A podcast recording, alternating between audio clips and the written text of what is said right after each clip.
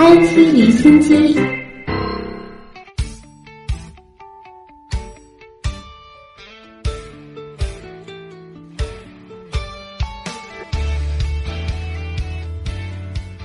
IT 离心机关注科技热点。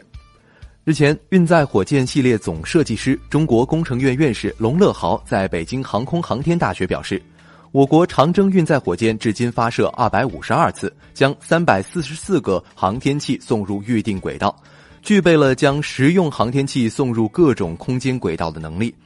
龙乐豪表示，我国目前还将围绕火箭重复利用、月球探测、载人登月等前沿领域不断勇攀高峰。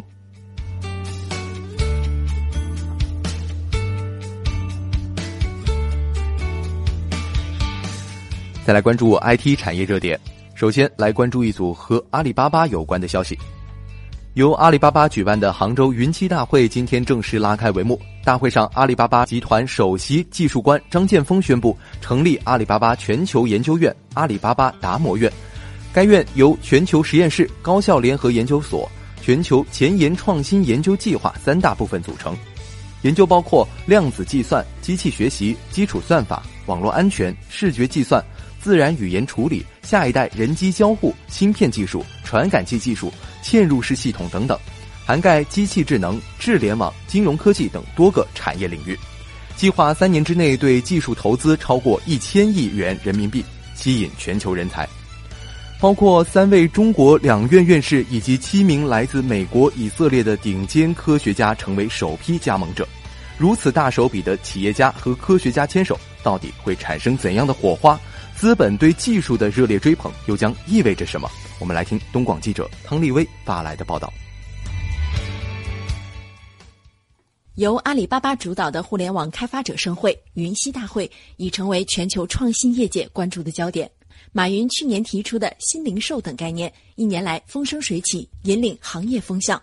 但今年有些不同，在半个多小时的发言里，马云浓墨重彩宣讲的只有一件事。那就是建立一个阿里巴巴达摩院。这个达摩院要解决世界经济未来的普惠共享，这个研究院必须面向未来，解决人类未来的问题。我们给达摩院将投入一千亿人民币作为启动资金发展，在全球范围内寻找人才，投入技术，开拓未来。从首批加盟的十位重量级科学家目前所从事的研究方向可以看出，人工智能、人类基因、量子计算等都将成为达摩院的研习领域。大会上，中国量子力学第一人、中科院院士潘建伟还正式发布了中科院与阿里云合作的量子计算云平台。利用量子通讯啊，我们可以提供一种原理上是无条件安全的加密手段。我们希望能够发布一个量子计算的云平台。那么以这样的方式啊。能够来培养行业的生态，来推动量子计算的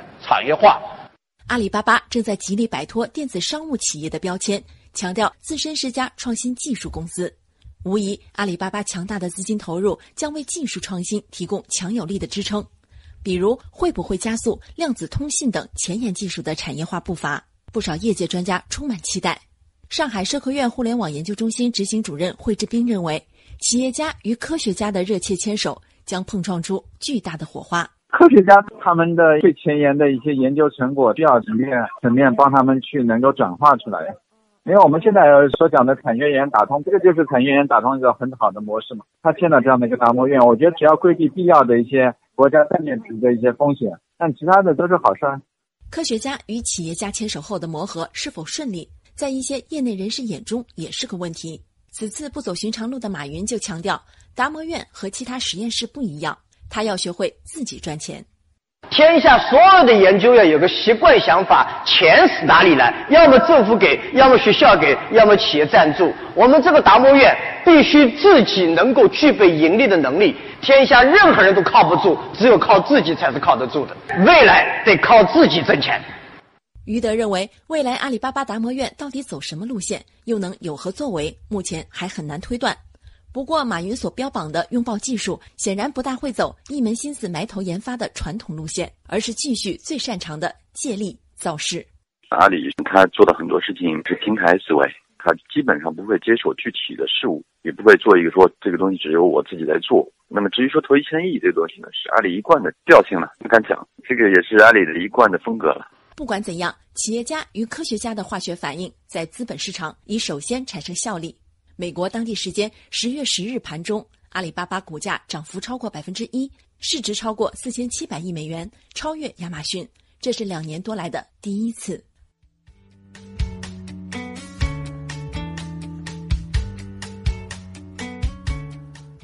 阿里巴巴董事局主席马云昨天陪同浙江省省长袁家军提前探营云栖大会，并在未来智能餐厅感受了一次隔空点餐和吃完就走。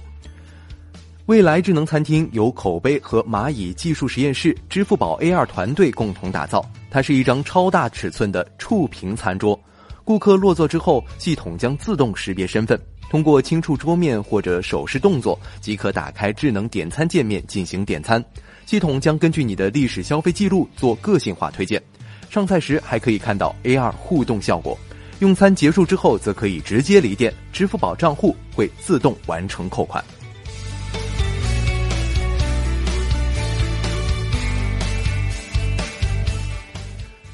北京时间昨天晚间，阿里巴巴股价涨幅超过百分之一，市值升破四千七百亿美元，超过了亚马逊。今年阿里的股价翻了一番多。华尔街一些分析师依旧看好阿里，上调了阿里股价的目标价，认为其云营收能力增加、投资者对蚂蚁金服和菜鸟网络估值增加等，都是促使其股价上涨的因素。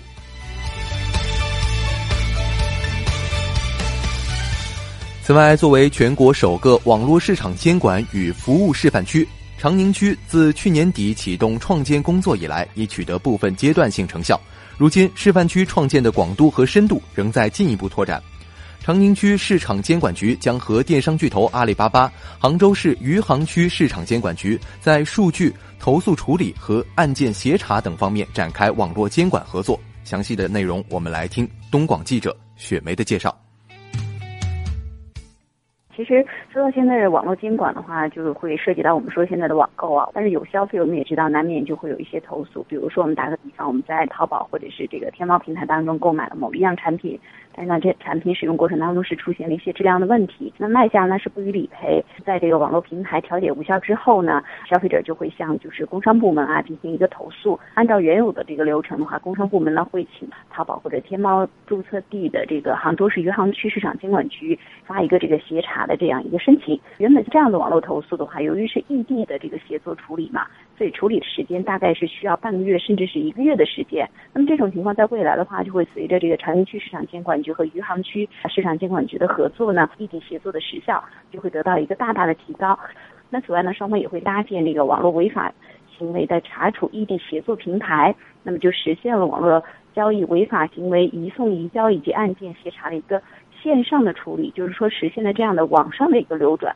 那事实上，我们也知道，这个余杭区市场监管局，它就管辖着全国最大的网络交易平台，我们说的淘宝和天猫平台。平台当中呢，有不少的这个商家，他们的这个线下的注册地就是在上海的长宁区。怎么样对这个线上的这么数千家，甚至可能达到上万家的这个商户进行一个线上线下的有效的、精准的监管呢？那就需要来借助阿里巴巴强大的这个网络的一个技术平台了。那么这也是这个长宁区市场监管局和阿里巴巴集团合作的一个非常重要的内容，就是未来双方会利用现有的这个平台，实现这种网上的数据交互。那么在具体案件查办过程当中呢，就会形成一个打击的合力。那阿里巴巴方面呢，会通过这个数据包的形式，向长宁区市场监管局是提供它旗下的常用 IP 地址是位于长宁区范围内的。天猫以及淘宝企业的商户的信息，那双方呢也会加强网络商品抽检信息的一个共享，就是阿里会提供长宁区在这个天猫以及淘宝的网络商品质量的抽检信息。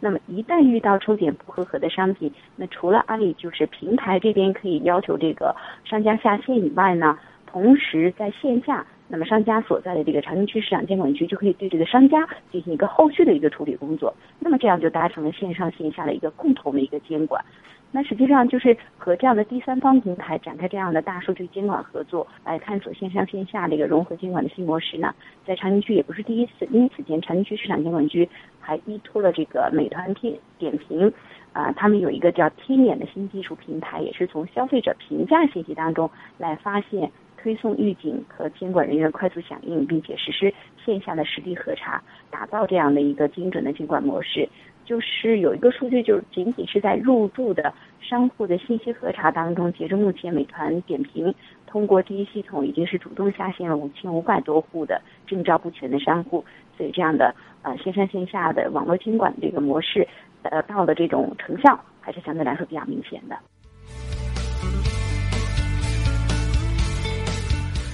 再来关注其他 IT 产业热点。近期，关于携程在销售机票时默认勾选酒店券、接机券等销售行为引发用户声讨。对此，携程昨天对外宣布，已注意到有些用户使用机票产品时反映的相关问题。对此，携程机票产品紧急整改，推出了普通预订窗口。用户可随时勾选取消。目前这项功能正在携程 App、PC 官网陆续上线当中，暂未覆盖所有航班。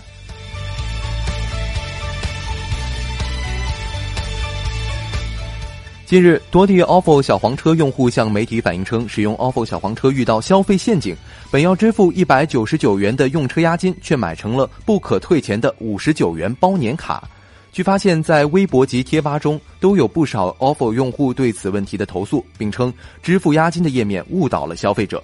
目前，ofo 小黄车方面称不存在误导，针对小部分误操作受影响的用户，已第一时间取得联系，并做退款处理。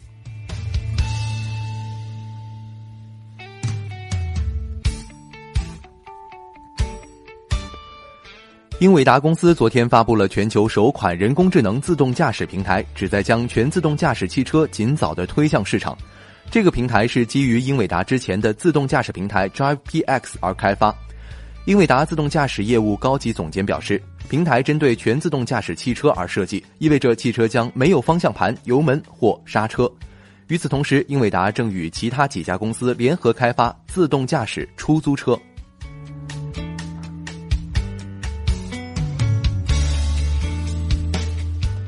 再来关注其他技术领域，日本政府昨天在鹿儿岛县种子岛宇宙中心使用 H2A 火箭三十六号机发射了旨在构建日本版卫星定位系统 GPS 的准天顶卫星引路四号。该卫星已进入预定轨道，发射获得成功。由此，日本全面运用所需的四颗卫星体系已建成，将从二零一八年度开始提供误差更小的位置信息。引路将辅助广泛用于导航、智能手机等设备的美国 GPS 卫星信号，缩小定位误差。接受引路信号的设备误差将从目前的数米缩小到一米以内。若使用特殊的接收器，误差则有望缩小到六厘米。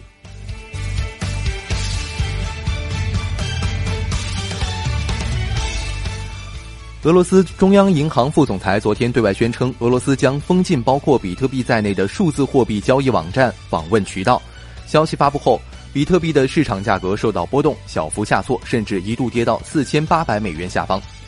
自九月份以来，中国、韩国等国相继禁止 ICO，中国关闭了比特币在华交易平台，比特币等虚拟货币价格出现剧烈波动。与此同时，英国、美国等国家也出台政策，加强比特币监管。